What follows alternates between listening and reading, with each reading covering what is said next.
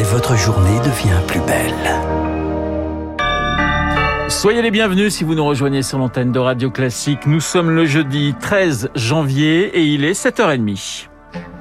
La matinale de Radio Classique avec Renaud Blanc et avec Charles Bonner pour le journal. Bonjour Charles. Bonjour Renaud, bonjour à tous. À la une ce matin, l'Institut Pasteur affine ses prévisions et elles sont rassurantes. De quoi entrevoir une sortie progressive des restrictions. Mais avant ça, il faudra passer par un pic des admissions à l'hôpital fin janvier, courant février. Pierre Collat, on explique cet optimisme mesuré de l'Institut Pasteur par la moindre dangerosité du variant Omicron. Oui, il serait deux fois moins sévère que la souche d'origine du Covid-19 et trois fois moins que le variant Delta, mais avec une transmissibilité bien supérieure dans le détail, l'Institut prévoit que 17 à 23 000 lits d'hospitalisation euh, seront nécessaires au pic de l'épidémie, qui devrait avoir lieu mi-janvier ou début février, et entre 3 900 et 4 700 lits de réanimation seront nécessaires. Ces prévisions se basent sur une réduction des contacts de 10 à 20% due au télétravail et aux jauges. Enfin, l'Institut Pasteur estime que pour réduire la pression sur l'hôpital, une diminution du temps moyen d'hospitalisation euh, serait efficace. On pourrait tomber ainsi à 15 000 lits nécessaires au Autre piste, la multiplication de la prise en charge à domicile. Elle devrait concerner 15 000 malades. C'est ce qu'a annoncé Olivier Véran lundi. Pierre Collat, les contaminations ont toujours à un niveau élevé, encore 360 000 hier, avec comme moteur de cette circulation du virus les enfants, population non vaccinée et donc cible privilégiée selon l'épidémiologiste Dominique Costagliola de 3 à 16 ans, on a une idée assez nette de la circulation dans les écoles, en augmentation de taux d'incidence de 217% par rapport à la semaine précédente. L'école, c'est un endroit de brassage. Le nombre de gens qu'on côtoie, c'est pas seulement les gens de sa classe, qu'on va, on va être aussi en contact avec les personnels, plus avec les élèves du même niveau, mais des autres classes. Donc, on a un nombre de contacts qui est en général plus élevé que le nombre de contacts qu'on a dans sa famille, parce qu'on a rarement 100 contacts dans sa famille une journée donnée, alors qu'à l'école, on peut avoir sans contact. L'épidémiologiste Dominique Costagliola. Charles, des enfants contaminés et des enseignants en grève. Mobilisation inédite, un ras-le-bol contre la valse des protocoles sanitaires. Trois en seulement une semaine. La moitié des écoles sont fermées. Les chefs d'établissement, les inspecteurs d'académie soutiennent le mouvement. Trois quarts des enseignants en grève et parmi eux, c'est assez rare, les professeurs du privé Victoire Fort. Ce ne sont pas toujours des habitués des cortèges. Annie Toudic, présidente du syndicat national de l'enseignement chrétien, SNEC CFTC. On essaie quand même d'abord, avant de, de faire grève, de dialoguer, de trouver des solutions.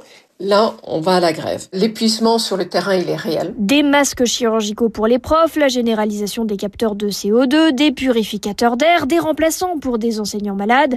Les revendications syndicales sont les mêmes depuis un moment et la goutte de trop pour le corps enseignant, ce sont les ultimes modifications du protocole sanitaire exposées dans les médias. Notre employeur ne nous contacte pas pour avoir notre avis on l'apprend par la presse. Résultat, les relations déjà tendues se sont détériorées entre le monde éducatif et son ministère. Jean-Rémy Girard préside le SNALC. Le ministre a posé depuis très longtemps maintenant un faux débat, une fausse opposition entre les ouvristes et les fermistes.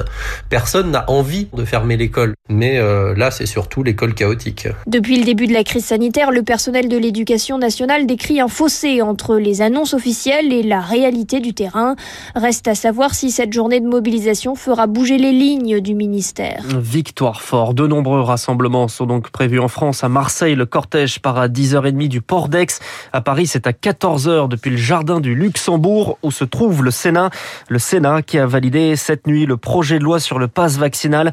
Le gouvernement espère toujours la mise en place de cette quasi-obligation du vaccin la semaine prochaine. Mais Augustin Lefebvre, le texte de loi est tout de même modifié par les sénateurs. Oui, avec un mécanisme d'extinction. Les sénateurs estiment que le pass vaccinal restreint fortement les libertés. Ils imposent donc des conditions quand le nombre de patients hospitalisés passe sous les 10 000. Aujourd'hui, on en est à près de 24 000.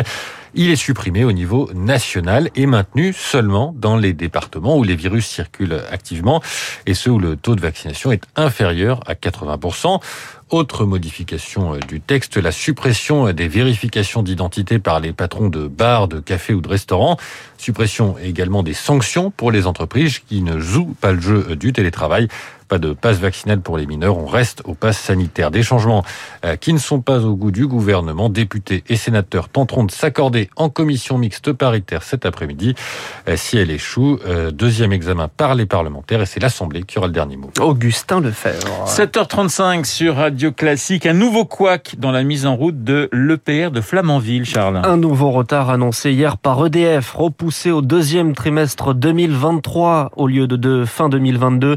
La raison invoquée, la crise Covid. Le surcoût, 300 millions d'euros. Au total, le projet en coûtera 12 milliards 700 millions. Pourtant, cet EPR normand de troisième génération est censé être le fleuron de l'industrie nucléaire si cher au gouvernement Éric Kioch. Un coût quatre fois supérieur et un retard de 10 ans par rapport au projet initial, le chantier de Flamanville qui accumulait les problèmes de conception et d'exécution semble maudit. Pourtant, l'économiste François Lévesque, spécialiste du nucléaire, reste optimiste. L'EPR finira par produire de l'électricité. Pour moi, le scénario maudit, c'est pas du tout de production et donc un arrêt. On n'est pas sur ce scénario-là. Car les centrales EPR marchent. La Finlande a inauguré la sienne fin 2021 malgré 12 ans de retard. En Chine, même si l'un des deux réacteurs de Taishan a dû être arrêté, l'autre tient ses promesses. L'enjeu ne se situe donc pas dans la maîtrise technologique. Le défi aujourd'hui pour EDF est de montrer que tous les réacteurs nucléaires ne seront pas construits en explosant le budget et le calendrier. En somme, rétablir la confiance. Car avec Flamanville, EDF joue sa réputation de fleuron technologique.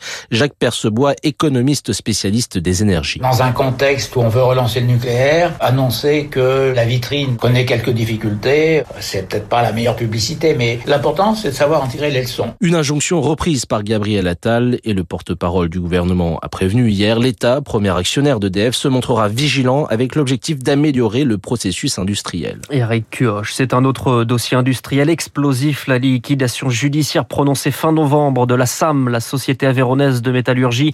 200 salariés manifestés hier devant le ministère de l'économie. Bercy promet des garanties et le versement par Renault, le principal client de la SAM, d'une prime de 25 000 euros pour les 340 salariés. La garde à vue d'un homme prolongé entendu dans le cadre de l'enquête sur l'affaire du quadruple meurtre de Chevaline. Déjà auditionné en 2015, selon son avocat, il avait été libéré sans charge. Selon le Dauphiné libéré, cet homme est le motard qui avait croisé la voiture de la famille Al-Ili en septembre 2012. Charles, une jauge imposée à l'Open d'Australie qui se jouera avec la moitié du public et peut-être, peut-être sans Novak Djokovic. Le numéro 1 mondial est pourtant dans le tirage au sort opposé à son compatriote Miomir Kekmanovic.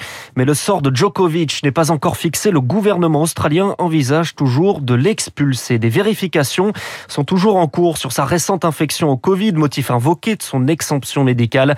Le non vacciné Novak Djokovic est accusé d'avoir menti sur la date de son test positif, selon les informations du Spiegel.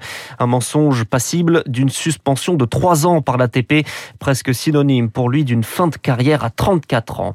Et puis les Bleus du handball entament leur euro ce soir. Les champions olympiques en titre affrontent la Croatie à 20h30 dans une compétition chamboulée par le Covid en Hongrie. Merci Charles. Charles Bonner pour le journal de 7h30 que nous retrouverons à 8h30 pour un prochain point d'actualité. Dans un instant, l'OTAN, la Russie, mais aussi la guerre commerciale dans le ciel européen. Les spécialistes, Renaud Girard, François Geffrier, dans une petite minute.